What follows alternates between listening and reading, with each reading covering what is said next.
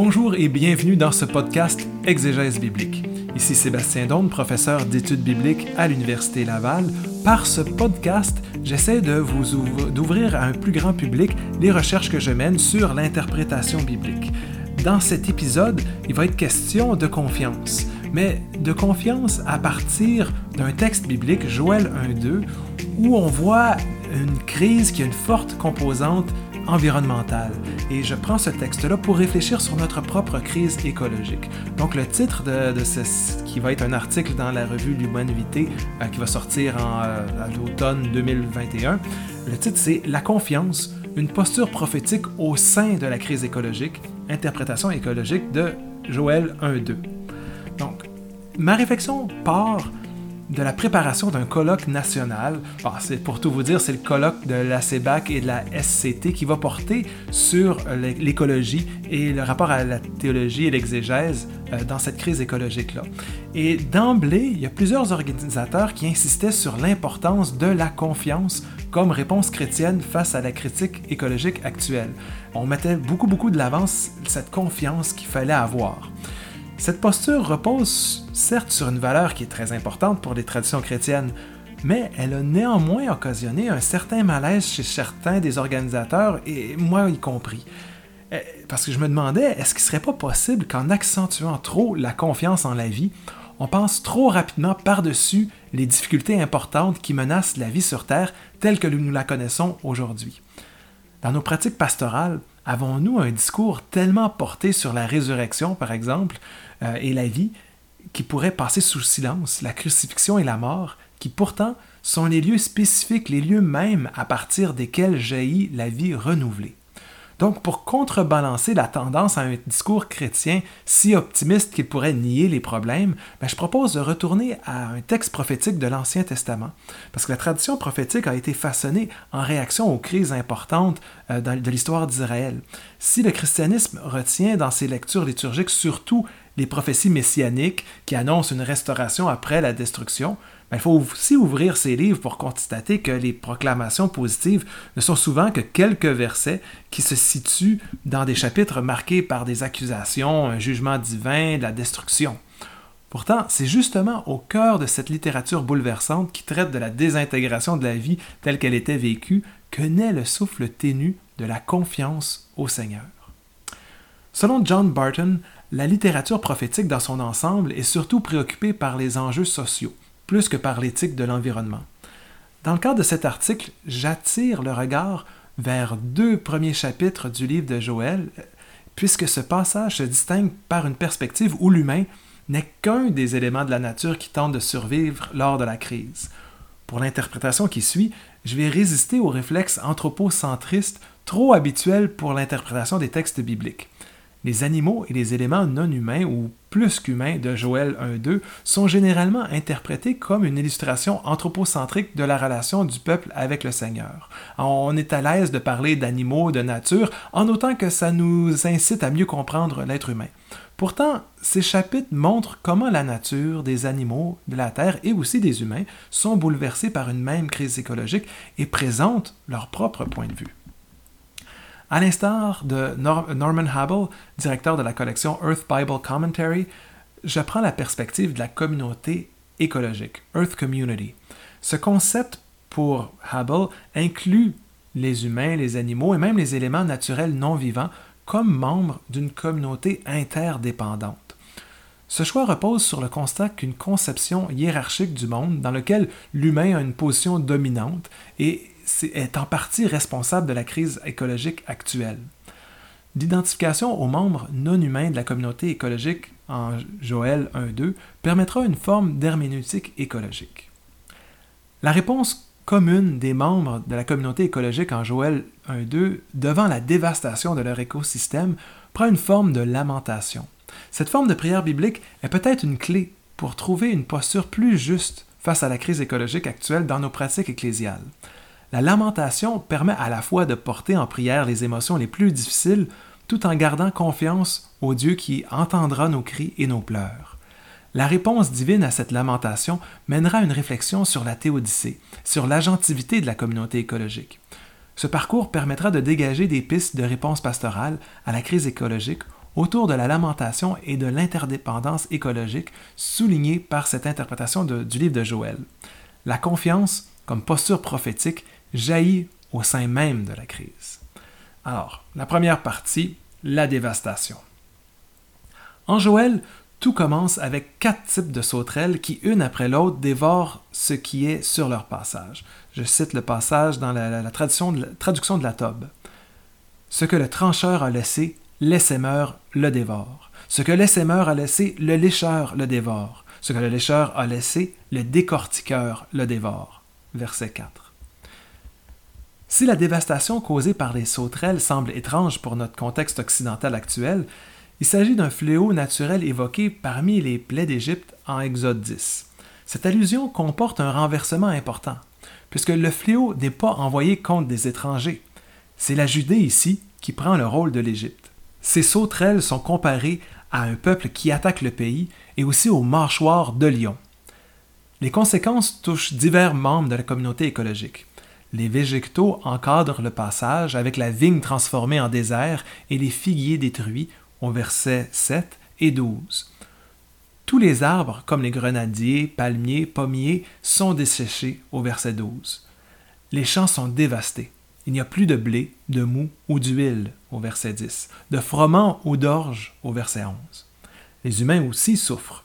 Ils sont représentés par des ivrognes qui pleurent et hurlent parce qu'ils n'ont plus de vin au verset 5, ainsi que par des prêtres en deuil puisqu'il n'y a plus de farine, d'huile ou de vin nécessaires pour le culte au verset 9.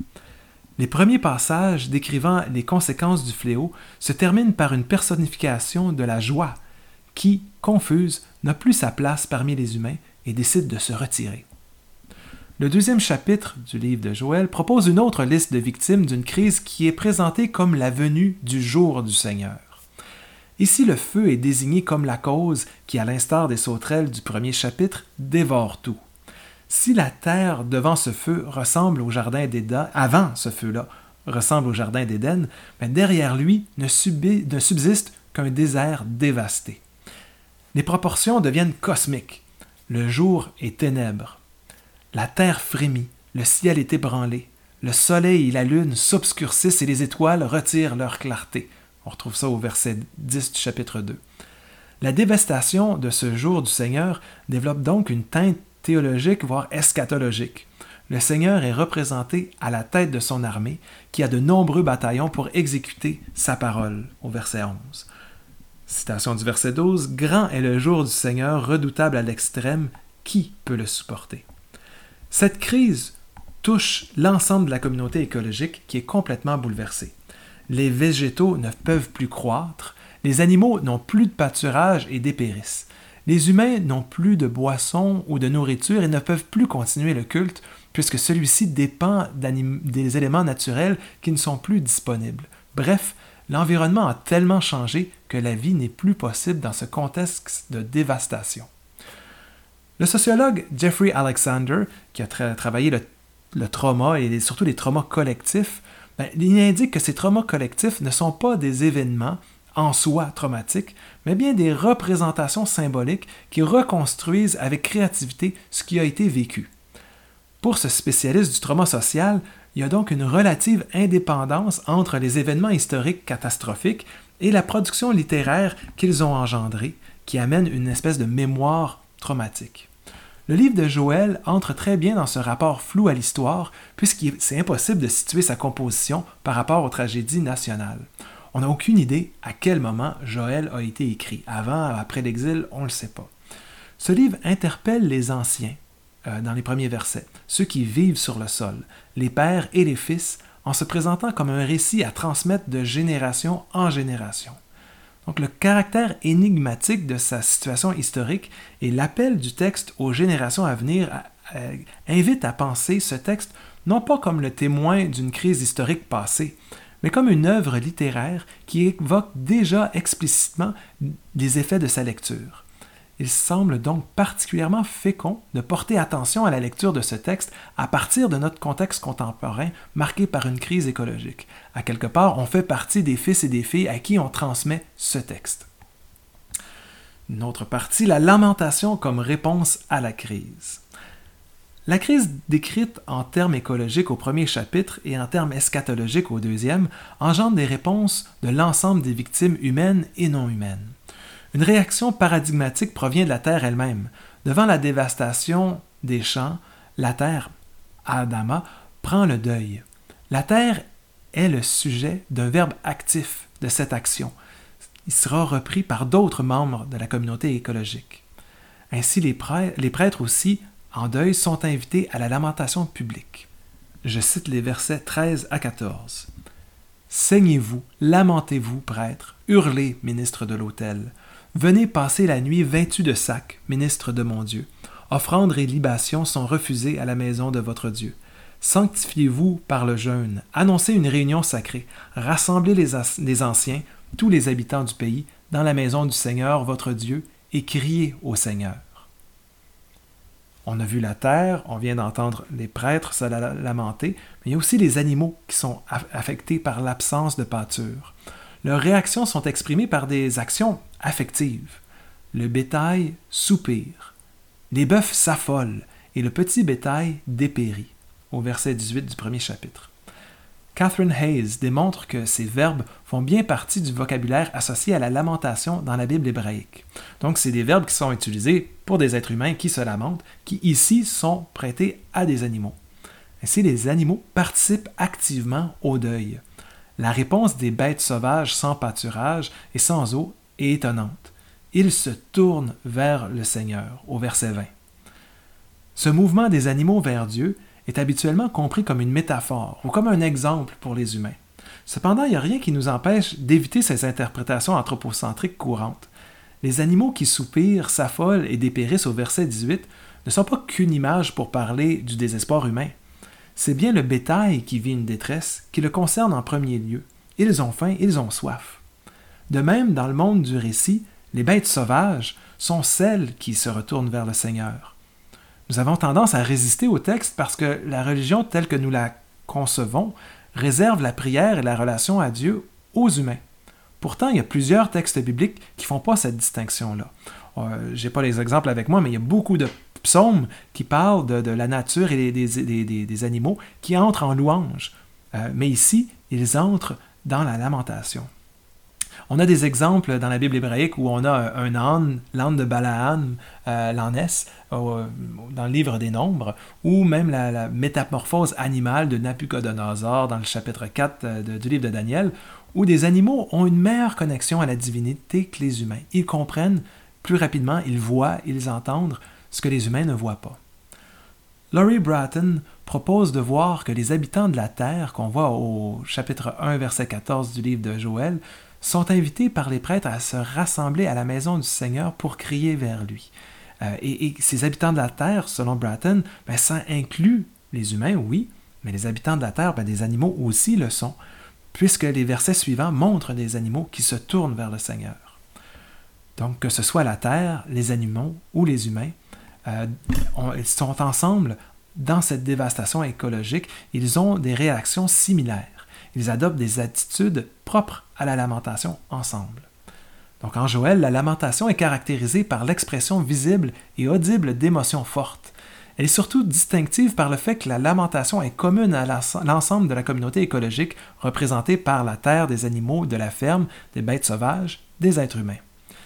La lamentation permet l'expression d'une souffrance par des actions concrètes qui portent une grande intensité affective.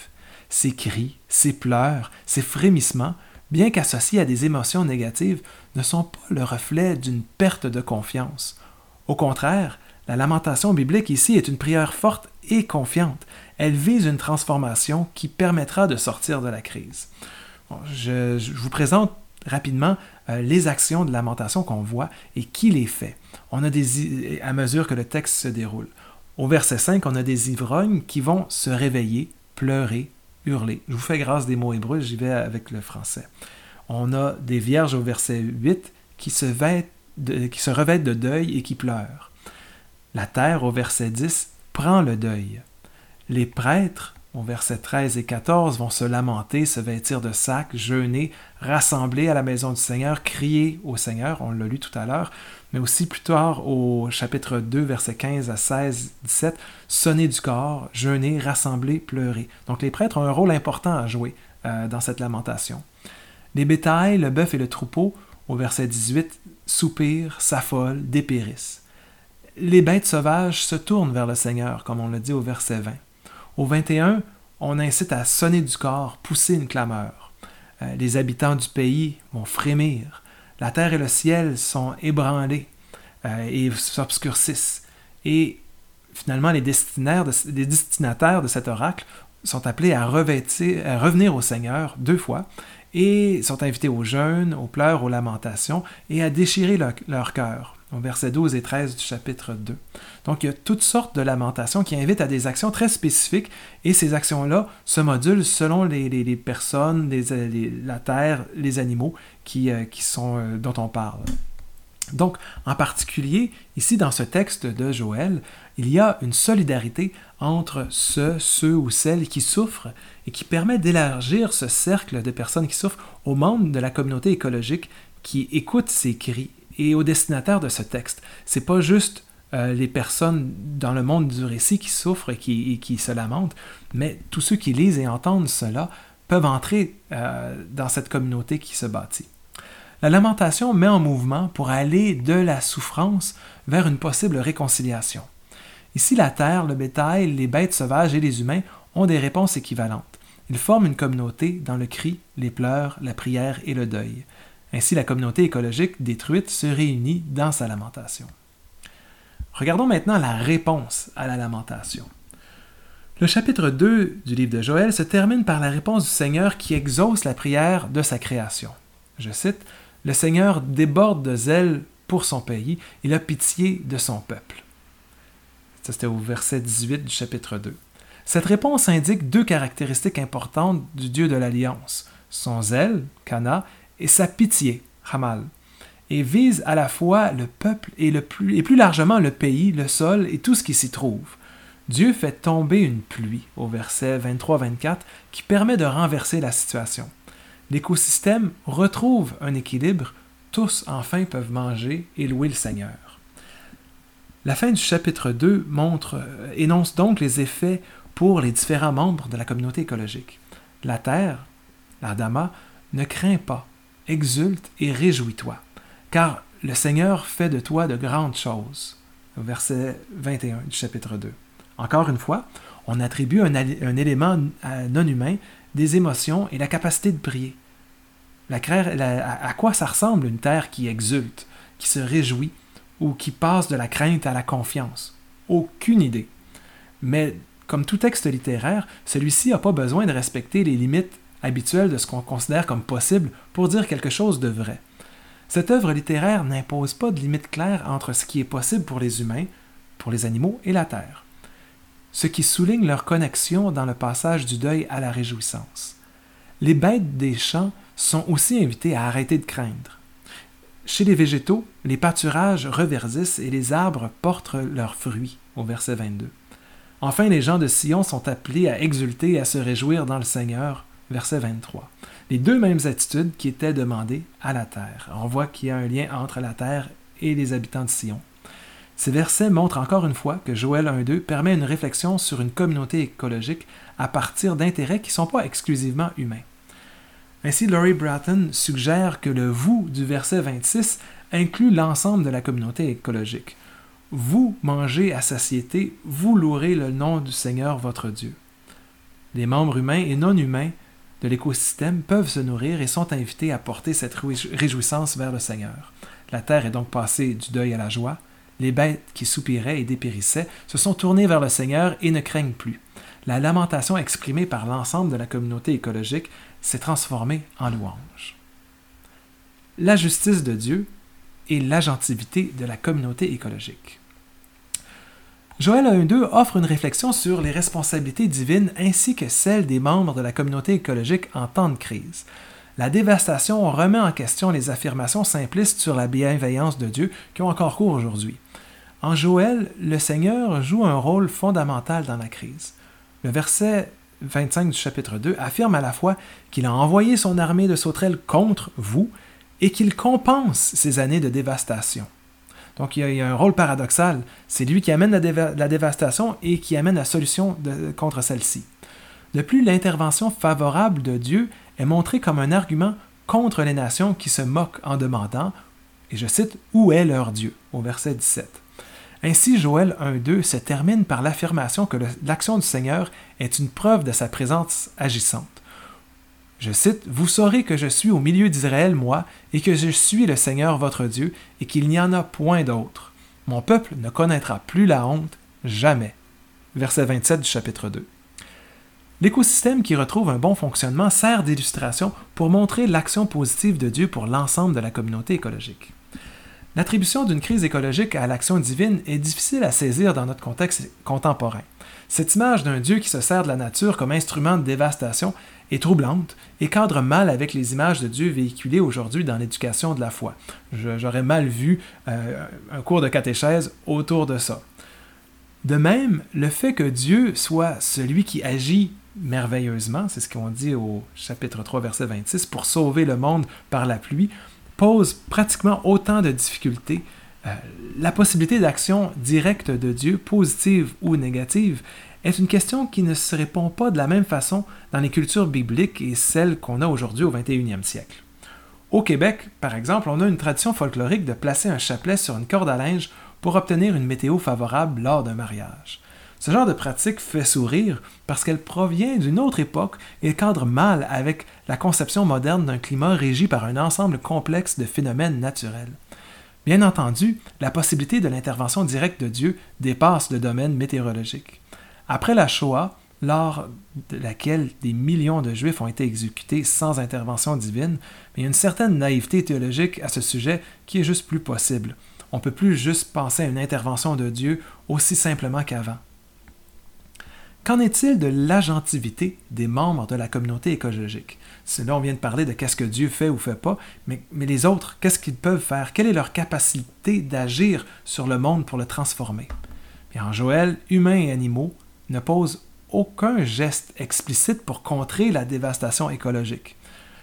Le jeûne forcé peut sans doute avoir un effet. Hein, ils jeûnent, mais bon, il y avait déjà plus de nourriture mais l'appel prophétique invite plutôt au retournement vers le Seigneur.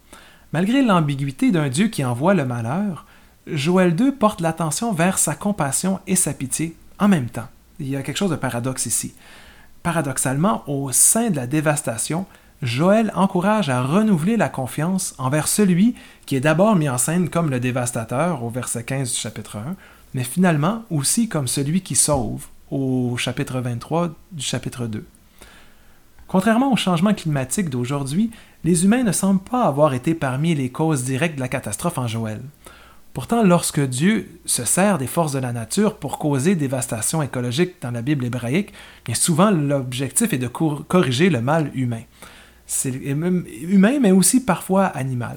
C'est le cas dans, des exemples les plus connus, par exemple le déluge en Genèse ou les plaies d'Égypte en Exode. En Joël, la raison pour laquelle les sauterelles sont envoyées par le Seigneur n'est pas explicitée. De même, il ne semble pas y avoir de retournement de conversion humaine explicite. Oui, les prêtres ont invité à la lamentation, à hurler, à porter des sacs, à jeûner, à rassembler les anciens, euh, les habitants de la terre à une réunion sacrée pour crier au Seigneur. Euh, puis on a aussi un appel à la repentance. Hein. Revenez à moi de tout votre cœur, déchirez vos cœurs, pas vos vêtements. Mais à travers tout ça, il n'y a rien qui indique que ces actions ont été entreprises. Est-ce que, que, ça a été fait ou pas? Euh, si elles ont permis une prise de conscience ou s'il y a un changement de pratique ou de cœur suite à tout ça. Il y a pourtant un personnage qui, lui, se repent, qui, lui, change. C'est celui du Seigneur.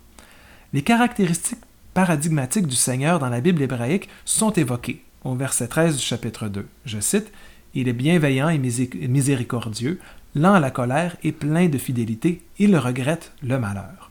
Ce credo reprend celui qui, provient d'un autre contexte du renouvellement de l'alliance après l'expérience du veau d'or. C'est dans Exode chapitre 34.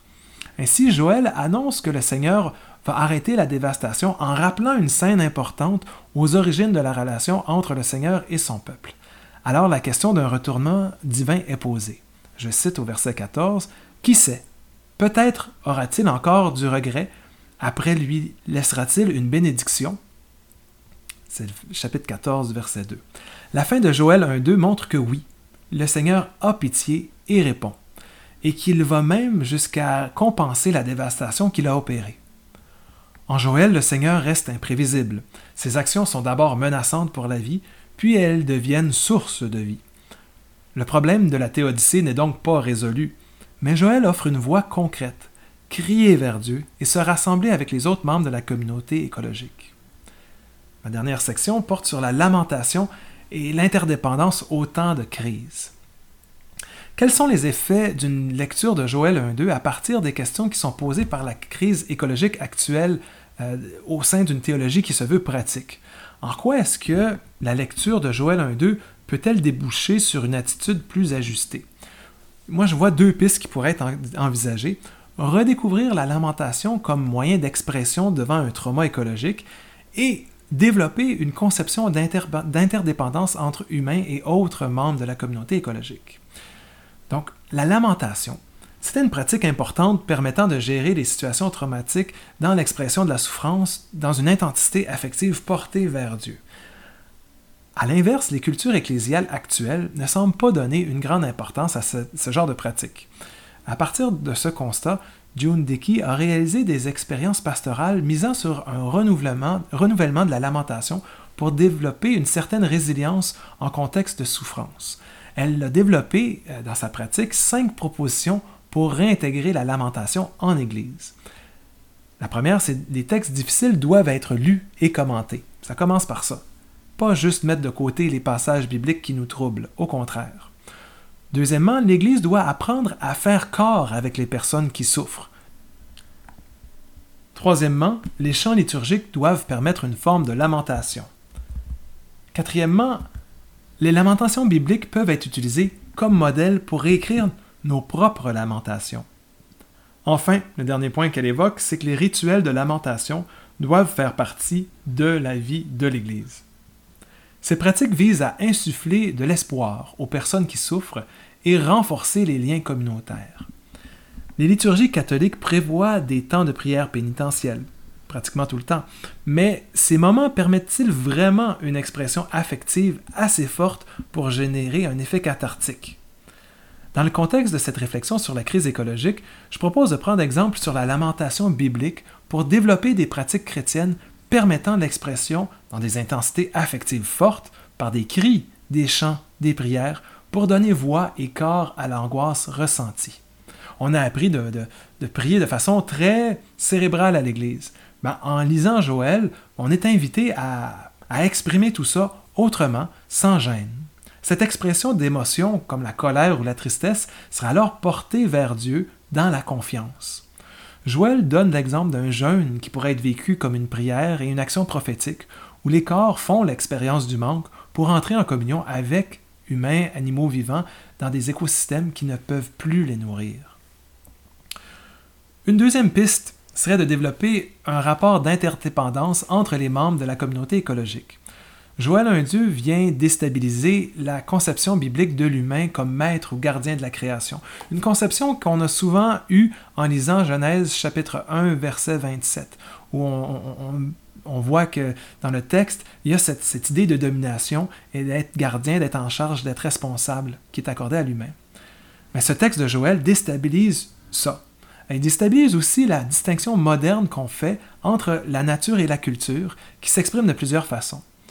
Un paradigme épistémologique moderne fait de la nature un objet, quelque chose qui peut être connu, étudié. L'ère de l'Anthropocène est caractérisée par des activités humaines qui ont une incidence significative sur l'écosystème terrestre. Les changements climatiques sont provoqués par l'activité humaine et repose sur une conception anthropologique qui souligne fortement la distinction entre l'humain et la nature. Sur le plan philosophique, le posthumanisme développe un discours opposé à l'anthropocène qui garde une distinction ferme et binaire entre l'humain, qui domine, et la nature qui est passivement exploitée. Comme l'indique Sari Lemable, l'humain se trouve dans la nature. Il dépend des écosystèmes pour sa propre survie et ses actions ont un impact sur la nature dans laquelle il vit. Celle-ci n'est pas un arrière-plan inerte, la nature, et distinct de lui. Elle n'est pas un domaine extérieur à celui de la culture. L'humain se trouve toujours déjà dans la nature et en interaction avec elle. Le mable suit euh, Dana Harway, euh, Dana Harway qui est une qui, porte des réflexions post-humanistes sur tout ça, qui essaie de reconceptualiser l'Anthropocène. Elle propose avec le Tulucène une nouvelle mythologie poétique permettant d'envisager un entrelancement entre les formes de vie et la matière abiotique apprenant à survivre dans un contexte trouble. D'un point de vue chrétien, un antidote à la séparation entre l'humain et la nature se trouve déjà dans certains de nos textes fondateurs, comme celui dont on parle. Il faut cependant apprendre à lire la Bible avec une critique anthropocentrique, remettre en question les fondements bibliques qui ont distancié l'humain du reste de la création pour y substituer avec d'autres textes bibliques comme Joël 1.2, euh, où l'humain fait partie d'une communauté écologique dans laquelle il y a divers membres qui sont présentés dans leur rapport d'interdépendance. Soulignons que la frontière entre l'humain et la nature est beaucoup plus difficile à définir qu'on le croit. Par exemple, l'air inspiré, expiré, la roua ou la pneuma biblique fait à la fois partie du corps humain et de la nature. Pour développer une posture prophétique par rapport à notre crise écologique, il faut renoncer à la dichotomie entre l'humain et la nature. A l'inverse, la maison commune peut se construire par des activités catéchétiques et liturgiques qui permettent de repenser notre monde dans l'interdépendance. La confiance en Dieu ne garantit pas une posture adéquate à l'égard de la crise écologique. Certains chrétiens développent une posture caractérisée par une forme presque absolue de confiance envers Dieu, au point que pour eux, tout effort pour la survie de la terre ne semble pas nécessaire. On voit ça surtout du côté des protestants évangéliques américains. La confiance n'est donc pas isolée d'autres facteurs, n'est donc pas l'unique valeur chrétienne à privilégier devant la crise écologique. Par cette lecture des deux premiers chapitres de Joël, cette réflexion esquisse une posture prophétique pour la lamentation d'une communauté écologique regroupant animaux, humains et le sol dans une expression affective du désastre écologique. Évitant le déni de la catastrophe, cette attitude privilégie un regard lucide et articule un désir de pratique ecclésiale créative permettant l'expression euh, affective forte et le développement d'une communauté écologique, ce que Norman Hubble décrit comme Earth Community, qui se limite bien pas aux humains. Devant une catastrophe annoncée, la lecture de Joël 1.2 devient une invitation à apprendre la lamentation pour se relier aux membres d'une communauté écologique et donner corps et voix aux émotions intenses portées vers Dieu. Cette posture vise le passage du trauma à la résilience, de l'anxiété ou du déni à la confiance, en se reliant à la nature, aux animaux et en criant vers Dieu, non pas pour nier la crise, mais pour vivre cette crise comme le lieu même de la recherche et de la présence du Seigneur de la vie. J'espère que vous avez apprécié cette, réflexion qui devrait se retrouver euh, dans la revue Lumen Vitae qui s'intéresse à la théologie pratique euh, en septembre 2021 dans un numéro qui porte sur le rapport à la confiance. Si vous avez des réactions, commentaires, questions, n'hésitez pas à me contacter parce que c'est le début pour moi d'un champ de recherche autour de ce rapport entre Bible et les enjeux écologiques actuels. Donc, euh, je prévois même l'écriture d'un livre sur ce sujet. Donc, si vous avez des réactions, commentaires, questions, je serais très heureux de les entendre pour euh, profiter euh, de vos lumières sur ce champ qui s'ouvre pour moi. merci encore de votre écoute, de votre attention. au microphone, Sébastien Donne, professeur à la Faculté de théologie et des sciences religieuses de l'Université Laval. À la prochaine!